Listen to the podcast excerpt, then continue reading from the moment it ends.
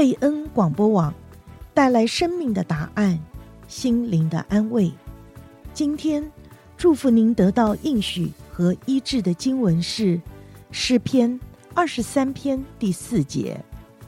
我虽然行过死荫的幽谷，也不怕遭害，因为你与我同在，你的脏、你的肝都安慰我。诗篇二十三篇第四节。我是个快乐人，要做快乐事，日日敬拜主，喜乐意洋洋。青山细谷，藏龙卧虎，高山低谷，处处蒙福。各位听众朋友，欢迎您收听全福时间。我们是一群全福会的男士。热爱家庭，关心社区，是世界上最快乐的人。让我们在全福时间中，用自己生命的故事、职场和人生的体验，跟您分享全面的祝福。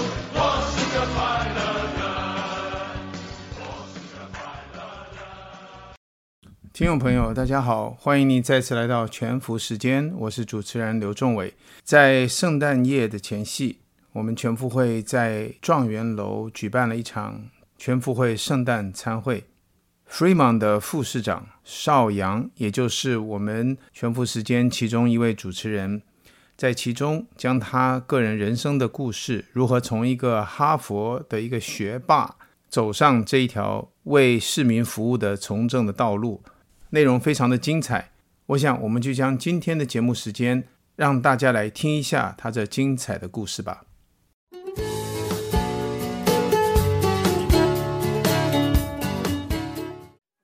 如果让一个政治人物讲故事，那你就惨了。尤其是在选举年，他永远是在讲自己多了不起。但是今天呢，我要来一点不同的。一方面啊，是在这个全福会的福音参会，我之前在过去的十几年当中，也有机会把我的一些故事跟大家分享。另外呢，我们既然每年都要有不同的，那我今天的题目就是我们的故事。你会说我们是谁？哎，你仔仔仔细听啊！听完以后我要考试，看看你们答的对不对，说不定还有一个秘密的奖品可以抽啊。所以我们的故事，当然，这我们的故事先讲我，我叫邵阳，出生在中国。在大学毕业以后，才来到美国的哈佛大学，在就读，呃，化学的博士研究生。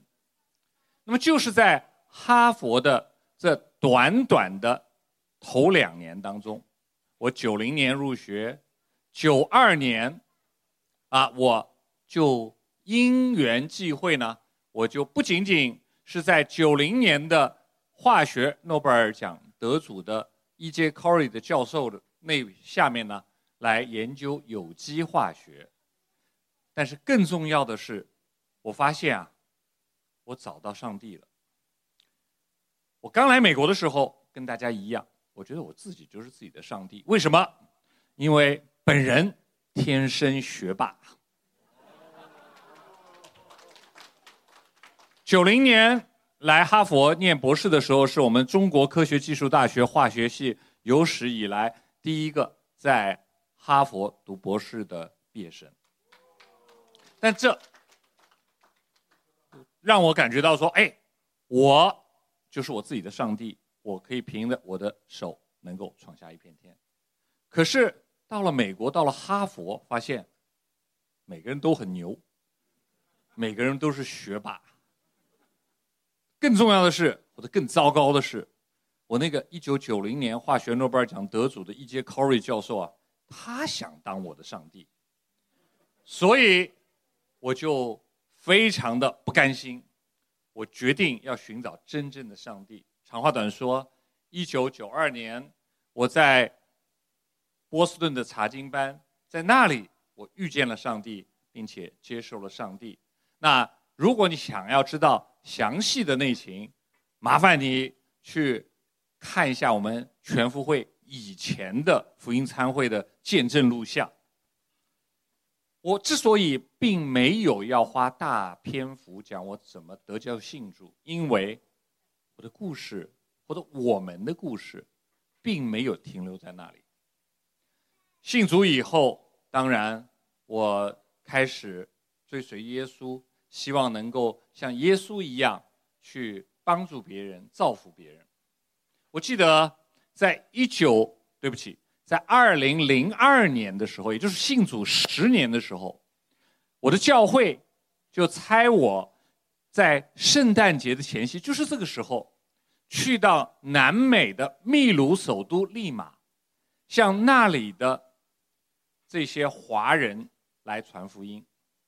那在那里感觉很奇怪，因为圣诞节，特别是我。在波士顿住过一段时间，总觉得圣诞节就是冷冷的、白雪皑皑的。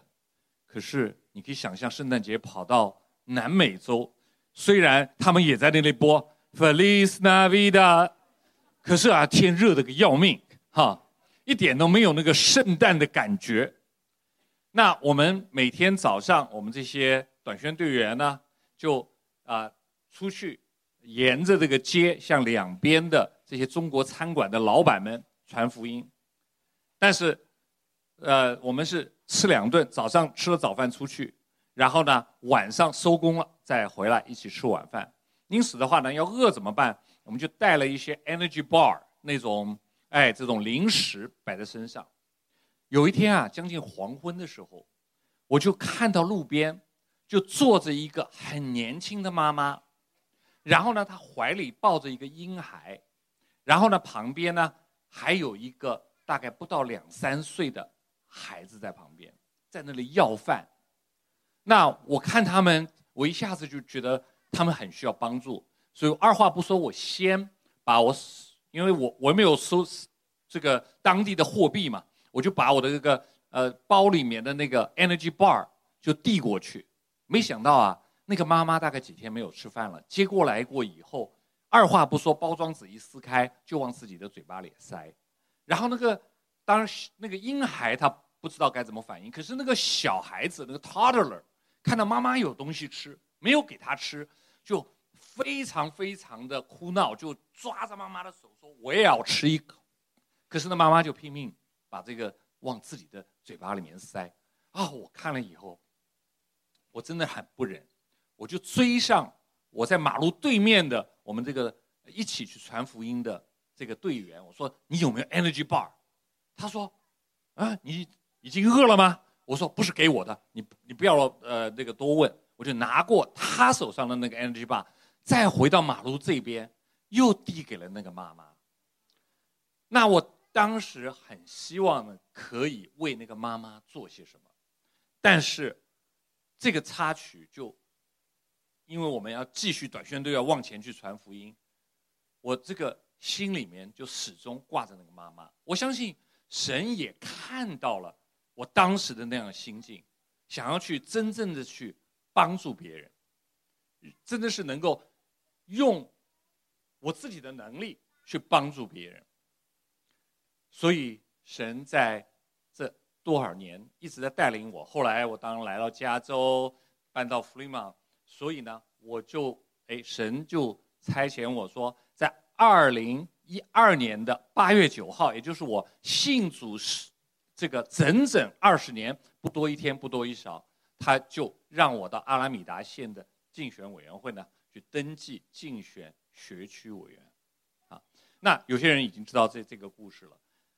二零一二年虽然大家为我祷告，大家为我捐款，可是因为种种的原因，特别是没有人认识我，所以选举落选了，我没有当上学区委员。那在二零一四年，我继续参选，所以呢，神就让我终于可以在弗利蒙市联合学区学区委员会就担任学区委员。当然，长话短说，神一路的带领，并且不仅仅是让我在学区服侍。同时，后来也进入到市议会，并且呢，感谢主，也在组里呢，有一位我们组内的姐妹，也就是我们的市长高旭佳哈，能够一路来跟我一起来为主服侍。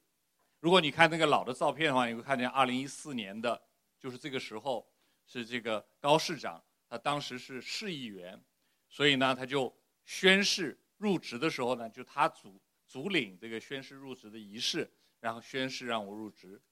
也是在二零一八年差不多这个时候时候，当我第一次担任福利盟的市议员，那个时候是高市长了，他也这个主领宣誓，让我能够。担任福利芒市的市议员，我想神把我放在那个地方，不是因为说光看到我有那样子一个愿意服侍人的心，就好像当年在利马的街头想要去帮助那三个母女母子一样。更重要的是，也是让我看到说神他的计划更大。在我们当中有人戴口罩啊，那今天我我说你有没有备用口罩？可不可以借我一个？你有吗？有没有？没有戴？谁有？你有？哈，太好了。好，我不用。现在你要备用口罩，谁都可以拿出来一个，没什么了不起的，对不对？可是啊，时间回到二零二零年的三月，那个时候啊，口罩可是一罩难求啊。原因是什么？当新冠疫情在中国大陆爆发的以后啊，我们海外华人赤子之心，于是呢，纷纷把市面上所有的口罩都买了，然后呢，都寄回了中国。哎，这个很好啊。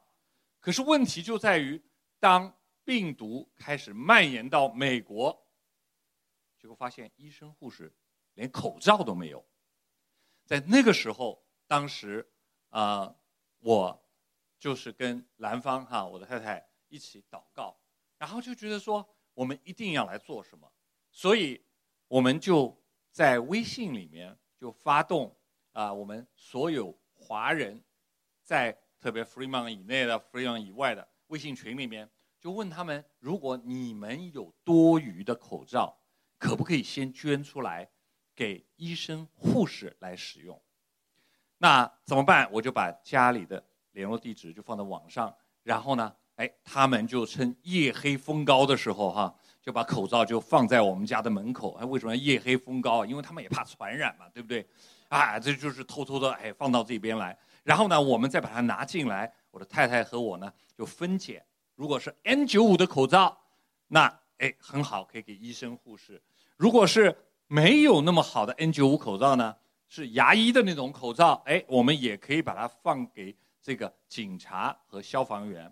那再不济的话呢，那些口罩呢，我们还可以给老人院。所以那时候呢，这个高市长和我呢，就哎一家一家的先去医院去送，然后是警察局、消防局，然后最后到老人院去送口罩。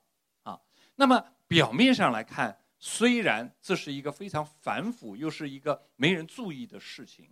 但是在当时，我觉得说，哎，神正好也让我们站在那个位置上，为华人扳回了一局。为什么？因为很多负面的那种评论说，你看，就是你们华人把口罩都抢光了。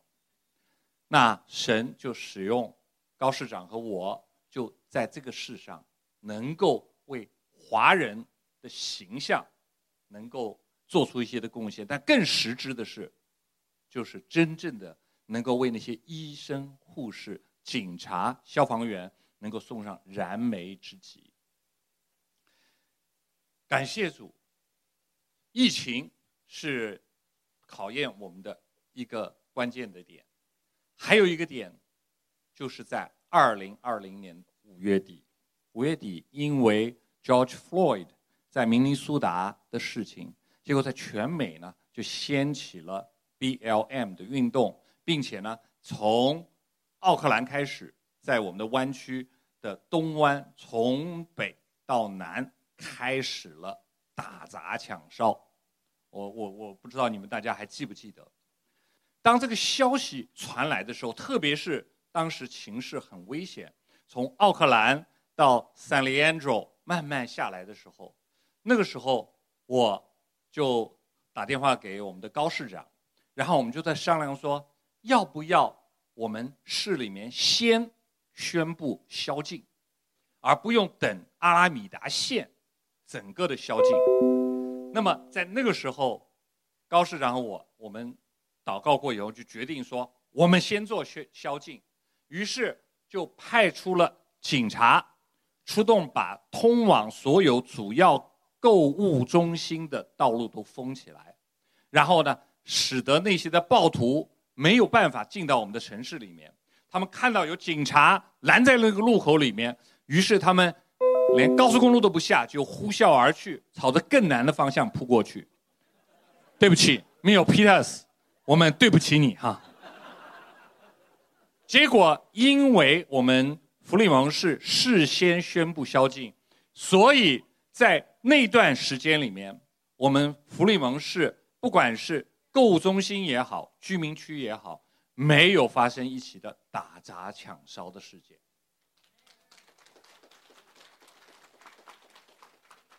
但是故事没完，因为那个运动继续在开始，那些啊、呃、激进分子。仍然从湾区的各个地方要跑到我们的弗利蒙市，在叫嚣着要我们弗利蒙市的警察局要削减经费，要求我们地方的 police。然后呢，他们本来是安排晚上要游行，晚上游行你们都知道要干什么的，对不对？就是带着家伙准备要打砸抢烧的。可是因为我们城市及时的在五月底、六月初、六月一号那天，我们宣布了宵禁，所以呢，他们就没办法，就只好把这个游行的时间改为下午四点。但是，他们就声明说：“哎，我们要求高市长跟我们对话，警察局长跟我们对话，要求你们啊跪下来。呃，当时一个标志就是单膝跪下，啊，表示支持他们的运动嘛。要你单膝跪下。”然后来啊、表示对他们的支持，要在我们弗利芒削减警察经费。我记得当时这个呃高学佳市长，因为他也是组内的姐妹，也常常因为啊、这些的事情，我们一起在组里祷告。所以那天我们的电话里面，我记得我在上班的时候，他打电话过来，然后我们就在那个电话里面祷告。然后高市长就讲到说，那群人点名要他当场单膝跪下。我在祷告当中，神就给我一个感动，说：如果是我，我就告诉那群人，我的膝盖是双膝跪下，是祷告向神祷告用的。如果他们要单膝跪下，不如我就要求他们双膝跪下，跟我一起祷告。啊，那个时候我就跟高市长就在这个祷告当中就有了平安。过了两天，果然在那些这个侮侮辱谩骂当中。他们高声的要求我们的高市长，就单膝下跪，表示对他们的支持。那高市长也是一样的，也义正言辞的跟他们说：“我不单膝下跪，我的膝盖是为神所预备的，我是双膝下跪来向神祷告的。”那么一夜之间，我们的高市长成为了一个在很多人心中的一个民族英雄。但同时，也在他的政敌当中，就成为了一个一个争议人物。但是我相信，就是因为神给我们的勇气，让我们在那个关键的时候可以站立的稳。直到今天，还有人用这件事情攻击他。那么，我们知道，作为基督徒，我们所承受的压力有多大。所以在这里，一方面我们把荣耀归于神，同时我们也感谢高市长的在主里面的勇气。当我分享完这些故事过以后，你可能会讲说：啊，对啊，啊，神看到了你的心意，神也知道你的服侍的愿望，所以把你放在那个位置上。可是跟我有什么关系？我又没有当市议员，我又没有当副市长。那你的故事跟我有什么关系？我首先，嗯，想到说，当呃有一个最近一位从中国来的朋友又问我啊，听了我的故事以后，他就说：“哎，你来美国这三十多年，你一定最得意的就是你从哈佛拿到博士学位，对不对？”我说：“不是。”他说：“哦，那就是你哎当上这个副市长，是不是？”我说：“也不是。”然后他就很纳闷的看着我说：“那你最觉得宝贵的是什么？”我就跟他讲说。我最宝贵的，就是我信了耶稣。我在一九九六年博士毕业的论文上，在扉页上，我就用诗篇二十三篇来做扉页，说：“耶和华是我的牧者，我必不致缺乏。”在那么多年当中，神的保守和带领，也真的是按照他的应许一样，不致缺乏。不仅不致缺乏，我还赚到了。赚到谁呢？因为我在哈佛读书的时候呢，就认识我现在的太太，然后兰芳，然后当我信主过以后，可以跟他一起在啊、这个基督徒的夫妻关系里面同走天路。你不要以为说，哎呀，这个基督徒呃夫妻结了婚以后，王子和公主过着幸福快乐的日子，没有那么简单。我们从一结婚就开始吵架。吵架无外乎说晚上睡觉的时候，这个窗户要不要关？那等到有了孩子，继续吵，因为孩子要管教，可是我们的原生家庭又不一样，那么于是他要这么管，我要那么管，于是免不了吵架，甚至到了一个地步啊，我跟兰芳说：“我说，哎呀，你看我们两个都是基督徒啊，然后呢，我们的金钱观是一样的。”我们没有赡养老人的问题，我也没有小三，据我所知，你也没有小王，所以啊，如果要离婚啊，那一定是子女教育的关系，哈，这个合不拢，最后干脆一拍两散。可是神真的是很怜悯恩待我，因为他知道我的软弱，他知道我一个人他是没有办法做什么，在职场。我一个人没法做什么。我刚刚也跟大家分享，高市长和我啊，我们作为一个团队做了很多的事情，而且我沾他的光，他先当市长，然后后来等到我二零二一年当市长的时候，呃，副市长的时候，我们就变成福利蒙市六十五年历史当中第一对的华人的正副市长。这是在职场让我看到我不能单打独斗。那么回归家庭。同样是这样，那么多年来，我跟我的太太一路走来，不仅仅在很多的方面得到她的支持。我记得我在二零一二年，就是我没选上学区委员的那次选举当中，有一天的晚上，我跟兰芳啊，这个趁着又是夜黑风高、人少的时候啊，啊，出去要把我那个竞选的牌子补一补，因为我的政敌啊，他们很下流啊，白天的时候他就把我的那些牌子给拆了。然后到了晚上呢，我们就只好再回去偷偷的把那些牌子再补回去哈。那我就跟兰芳在感叹说：“哎呀，不管这次选上选不上，等到我们老了，我们回顾的时候也是蛮浪漫的嘛，不是吗？”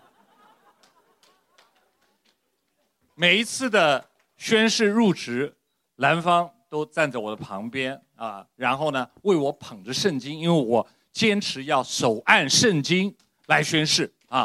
所以兰芳就变成了那个捧圣经的人。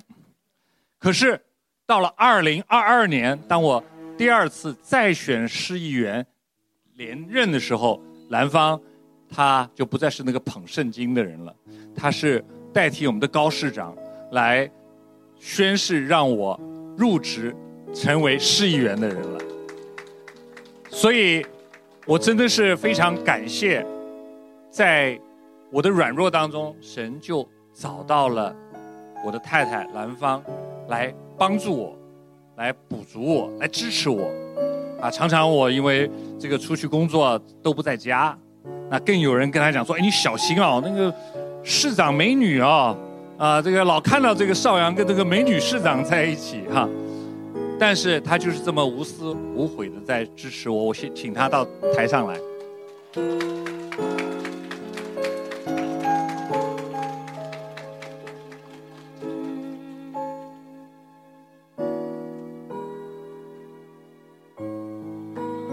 我刚才讲了，今天我讲的不是我的故事，是我们的故事。在这我们当中，有神，他是第一位，他改变了我的生命，让我能够得到救恩。而且，我也刚刚先介绍了我们的高市长，但是更重要的是，我跟兰芳明年就是结婚三十周年了。那一路走来，我真的是觉得我的故事里不能没有他，他的故事里不能没有我，对吗，兰芳？真的非常的感恩。我想刚刚少阳特别讲到说，那个真正最大最大的恩典就是他信了主。那对于我们的婚姻也是真正最大的恩典，就是我们信了主。真的，我想就像呃邵阳讲的一样，我们呃都是很软弱的人，我们在生活各方面的不一样，很多的时候面对很多的挑战，但是因为有主，但是因为这个家不是他说了算，或是我说了算，是主说了算，所以就是保守我们一直牵着手，一直走到如今。而且也就是这个保守，让我们真正明白爱是什么，所以真的非常的感恩啊！是的，我们的故事不仅有我的太太，也有你们。你说有我什么事儿啊？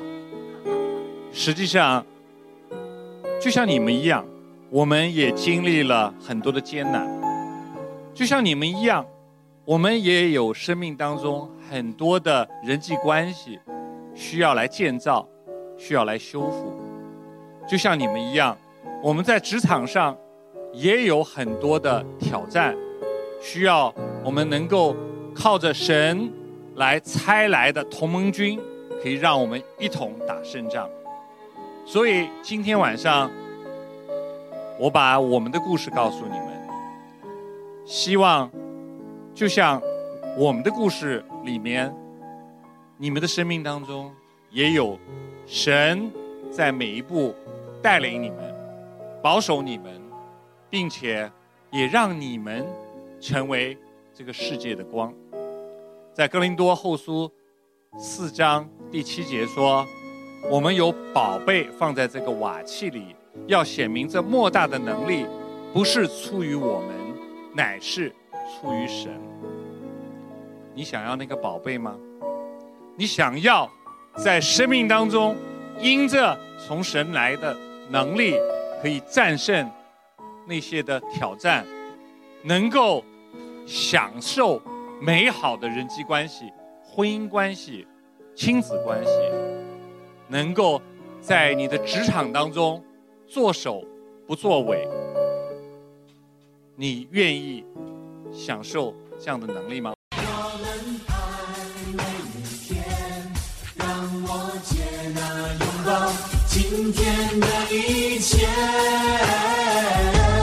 听众朋友，感谢您收听全福时间，希望我们的分享能够带给您长久的祝福、深刻的激励，让您每一天都能够享受全面的祝福。